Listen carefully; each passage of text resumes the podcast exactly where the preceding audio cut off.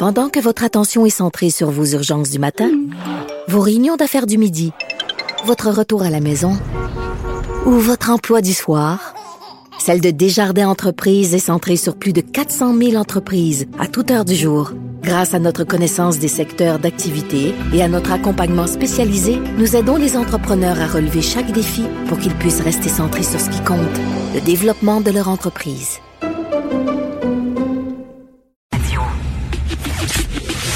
Le, commentaire de Emmanuel Latraverse. Des analyses politiques pas comme les autres.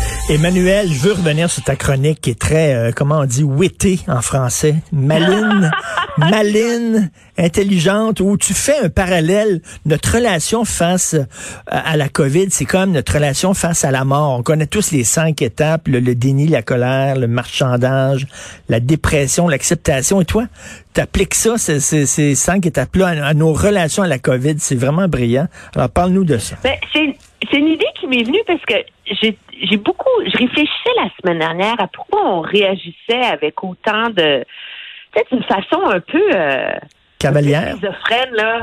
Non, schizophrène, tu sais. Oh, il exagère euh, quand M. Legault fait des mises en garde, puis après ça, on veut mettre tout le monde en prison, puis après ça, on blâme le gouvernement. Tu sais, c'est quand même euh, c'est quand même assez euh, surréel la façon, tu sais, les- la l'ampleur des émotions euh, qu'on vit, puis je fais pas seulement référence au public en général, mais à, à nous-mêmes dans nos analyses comme journalistes.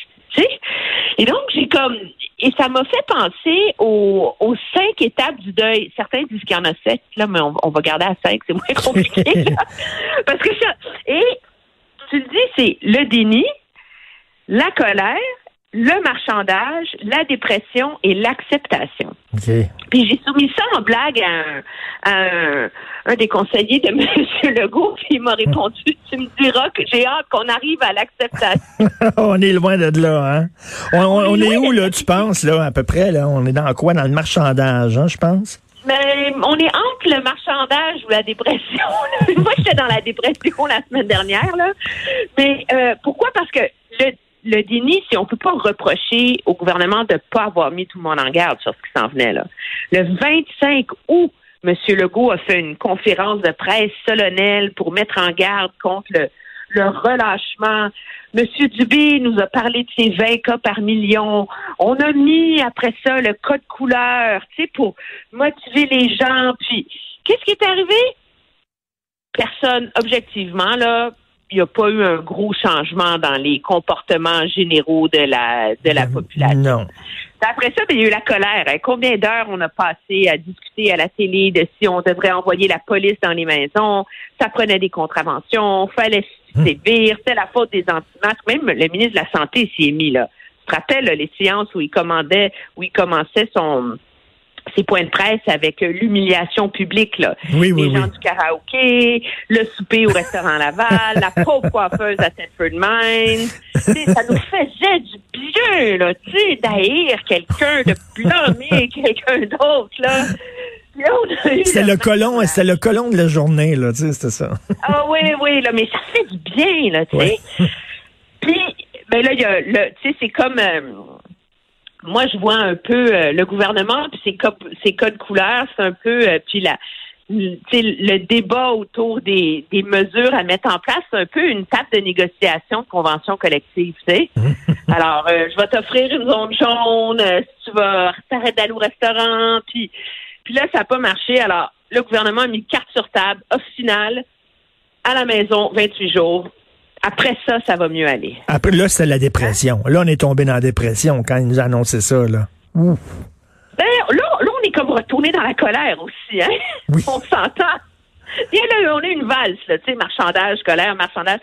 Puis moi, je pense que la fin de semaine de l'Action de grâce, là, ça a été le début de la dépression. Mm. J'ai trouvé ça tellement triste. De, puis pourtant, il faisait beau, on est allé dehors, ça fait du bien, mais hier soir, je trouvais ça tellement triste de pas avoir un souper de famille.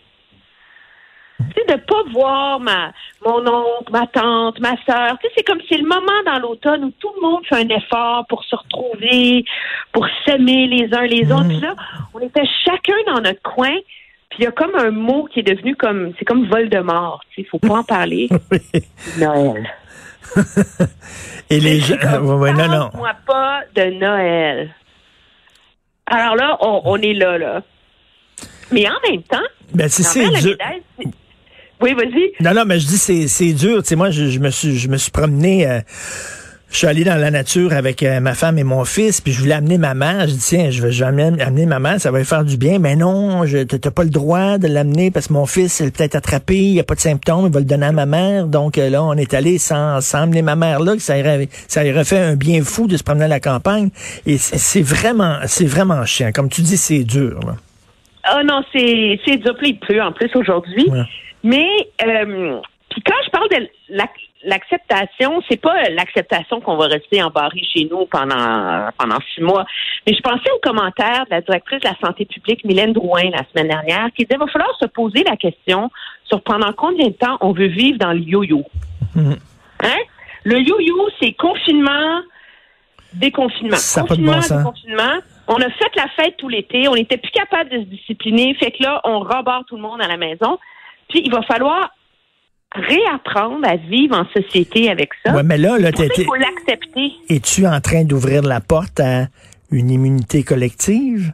En disant, il va falloir l'affronter, le virus, à un moment donné. On peut pas confiner, reconfiner, confiner, reconfiner. Il va falloir l'affronter, puis en espérant qu'il y ait un maximum de gens qui le pognent puis qui passent à travers.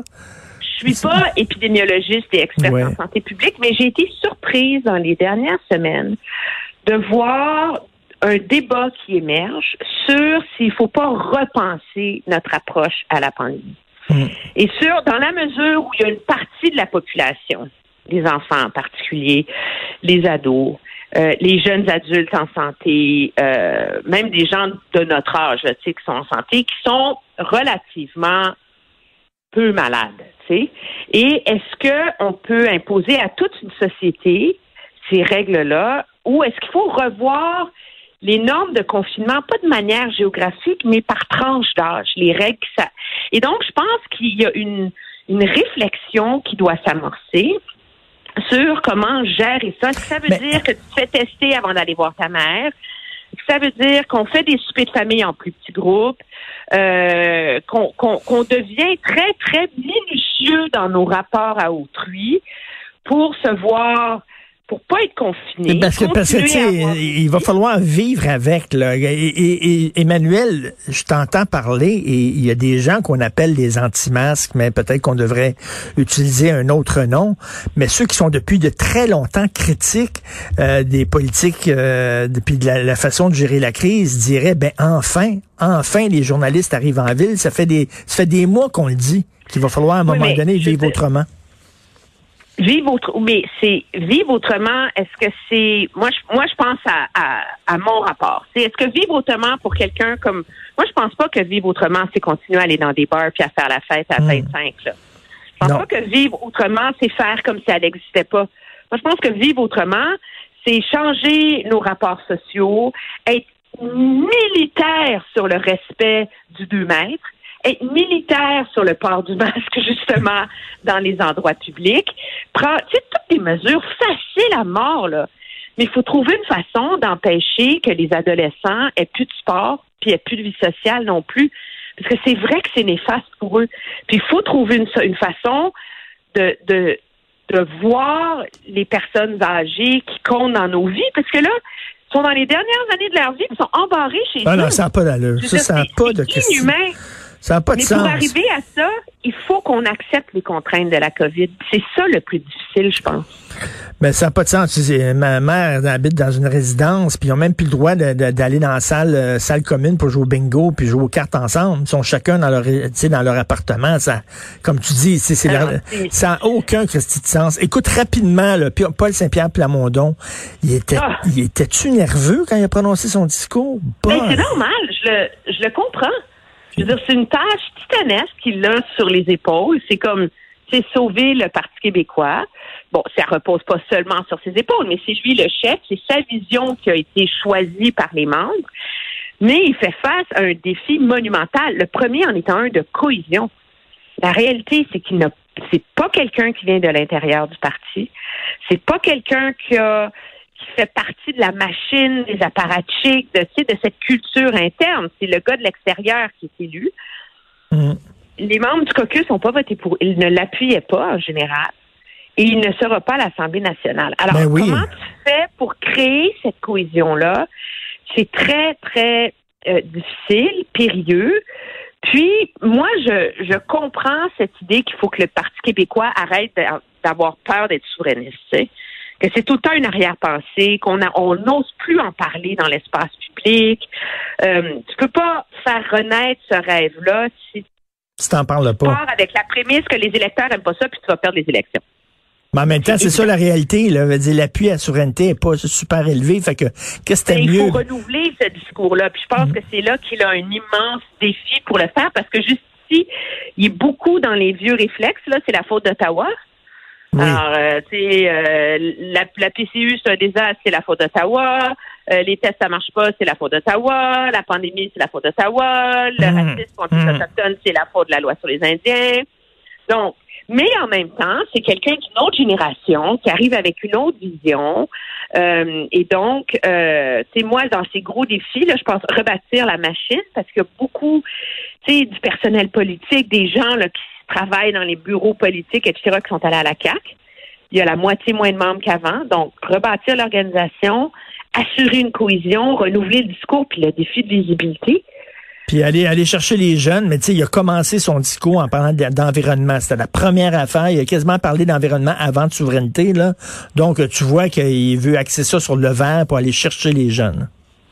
Oui, puis je pense que c'est tu sais, c'est la c'est le grand enjeu de notre temps. Mhm. Puis je pense qu'il faut que tu sais de la même façon que le, le discours souverainiste sous René Lévesque était ancré dans l'idée de donner une suite à la révolution tranquille et lui et, et aller au bout de ce projet-là, d'être d'être maître chez nous plus plus plus.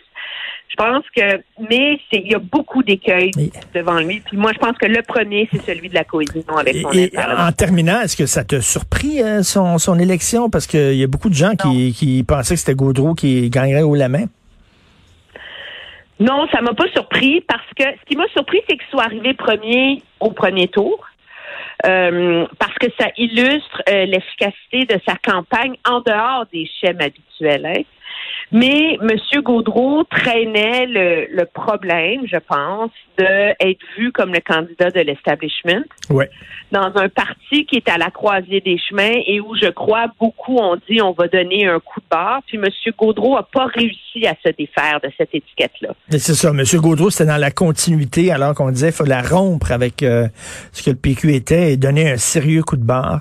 Euh, ben merci, Emmanuel Latraverse. Euh, T'es dans le déni, la colère, là, actuellement, Non, non, l'acceptation? j'essaie de sortir de ma dépression. J'essaie de travailler vers l'acceptation.